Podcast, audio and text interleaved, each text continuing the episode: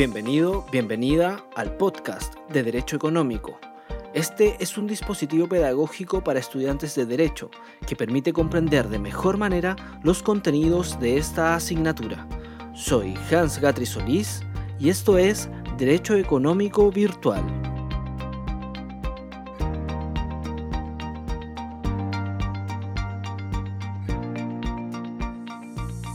Mercado requiere que los agentes económicos compitan para alcanzar los mayores beneficios posibles. Este es uno de los postulados centrales del libre mercado. Además, la noción de competencia en la actividad mercantil la favorece en su conjunto, pues posibilita la especialización de los agentes económicos y con ello el ofrecimiento de una mayor variedad de bienes o servicios a un menor costo. En esta línea, recordemos que una de las características de los mercados de competencia perfecta es justamente la atomicidad, es decir, que exista un gran número de oferentes y demandantes de manera tal que ninguno de ellos pueda afectar el precio o derechamente afectar al mercado. En otros términos, la concurrencia de actores no es suficiente, lo requerido es que compitan. Ahora bien, es un hecho que el mercado está plagado de fallas y también sabemos que en él se materializan ilícitos anticompetitivos. En ambos casos se exige un profundo actuar por parte de los estados en miras a corregir las fallas y a detectar y sancionar las conductas que afecten la competencia. Una de las herramientas para alcanzar estos fines es el derecho de la libre competencia competencia y la institucionalidad que lo ejecuta en nuestro país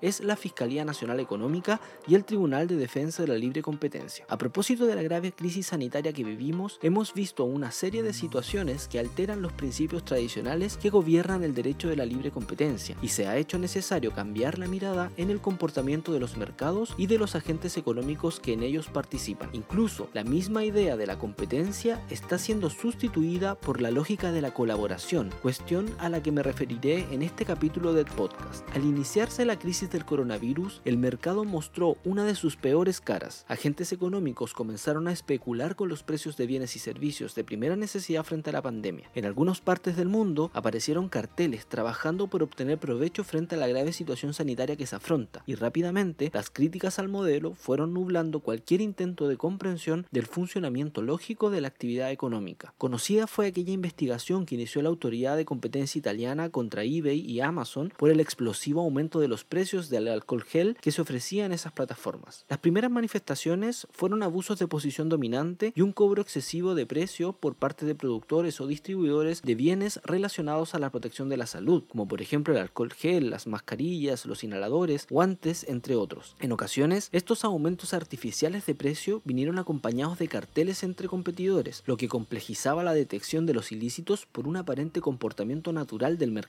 En la misma línea, pero más cerca de la protección al consumidor, algunos agentes económicos, a través de publicidad engañosa, promocionaban la efectividad de ciertos medicamentos o tratamientos para afrontar el virus. También se vio el acaparamiento de producto. Algunas farmacias, por ejemplo, anunciaron el agotamiento de los bienes referidos, entorpeciendo el abastecimiento, para luego sacarlos a la venta, pero a un precio mayor. En fin, surgieron una serie de conductas anticompetitivas que no hicieron más que inyectar mayor complejidad en el problema sanitario que vivimos. Después de un tiempo, con el virus ya entre nosotros y al comenzar a comprender la magnitud de la catástrofe, se ha ido alterando la manera de entender la respuesta estatal de la libre competencia frente a la pandemia. Más temprano que tarde, el mercado se fue asentando, la institucionalidad empezó a actuar con mayor énfasis en el contexto y el derecho de la libre competencia dio cuenta de la elasticidad que le caracteriza. En efecto, la grave crisis económica que comienza a azotar a los estados, el temor al desabastecimiento y la compleja situación de pequeñas y medianas empresas va justificando un cambio de perspectiva. El derecho, como históricamente lo ha hecho en esta área, se va instrumentalizando en provecho de la actividad económica y del consumo. El anterior cambio de estrategia ha hecho que en ocasiones las respuestas a las conductas de los agentes económicos sea tolerando e incluso promoviendo la eventual colaboración entre competidores, cuando ésta tenga por objeto mejorar o mantener la eficiencia de los mercados y el bienestar de los consumidores. En otras palabras, los estados están favoreciendo el trabajo colaborativo y no la competencia. Claro está que se trata de un contexto excepcionalísimo que en cualquier caso requiere la observancia continua de la autoridad de libre competencia para evitar cualquier abuso y que siempre se trata de medidas específicas y temporales. Varios gobiernos y autoridades de libre competencia fueron asumiendo estas estrategias. Uno de los primeros que se pronunció en esta línea fue el gobierno del Reino Unido, el que anunció a mediados de marzo un relajamiento temporal de la ley de competencia para permitir que los supermercados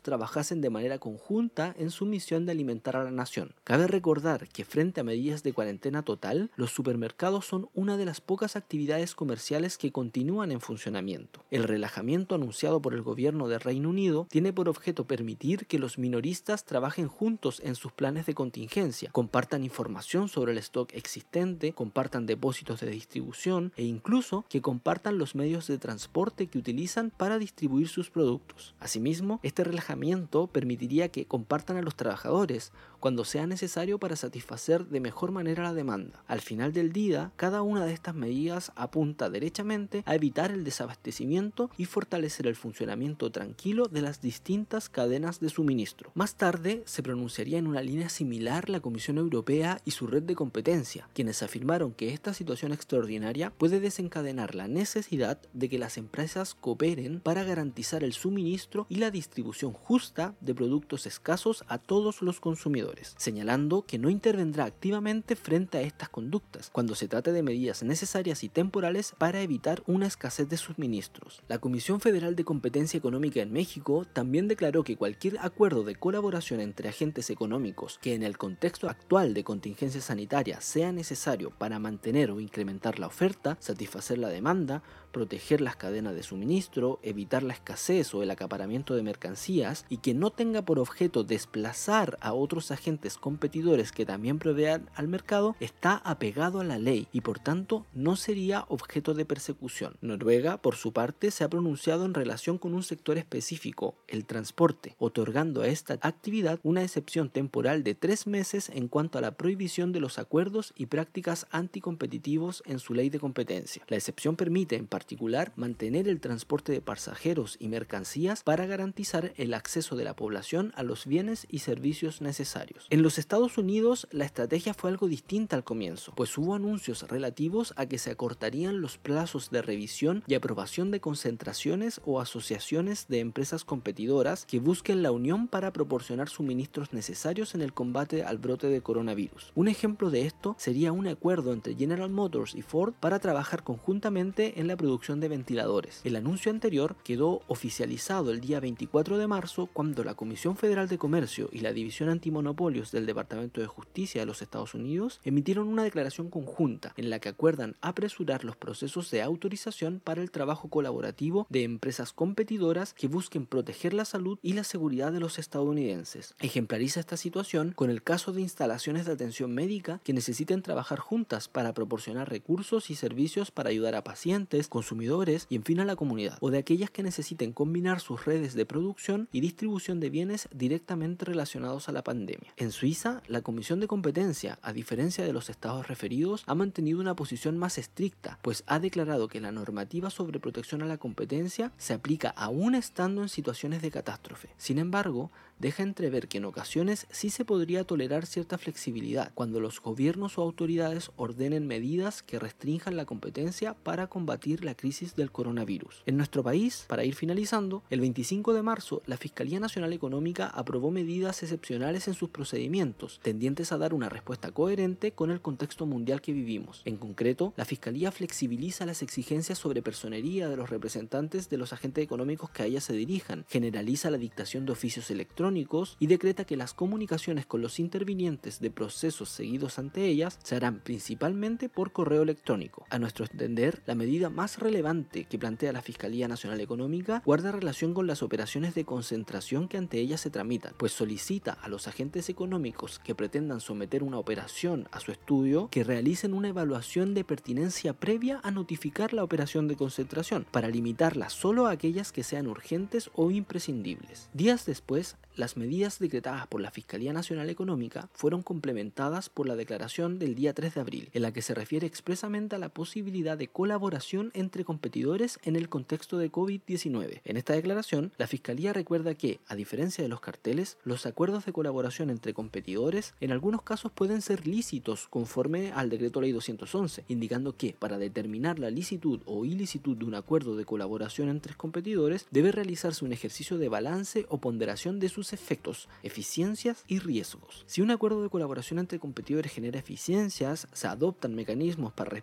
restringir la interacción entre los competidores, no existe una herramienta menos lesiva de la competencia y es por tanto necesario un acuerdo de colaboración entre competidores, la Fiscalía declara que es lícito conforme al decreto ley 211. El argumento es claro, en un estado de catástrofe como el actual, es posible que la producción y distribución de bienes, así como la prestación de servicios, ya no sea posible o no pueda realizarse en forma óptima sin un cierto grado de colaboración entre competidores. Concluye la Fiscalía indicando que en esos casos específicos los acuerdos de colaboración entre competidores en principio serían eficientes porque permitirían abastecer de productos o prestar servicios a los consumidores, sin que tales objetivos pudiesen cumplirse del todo o en parte por cada agente económico actuando de manera individual durante el actual estado de catástrofe. Como hemos podido ver, existiría un comportamiento común entre los distintos gobiernos y autoridades de competencia.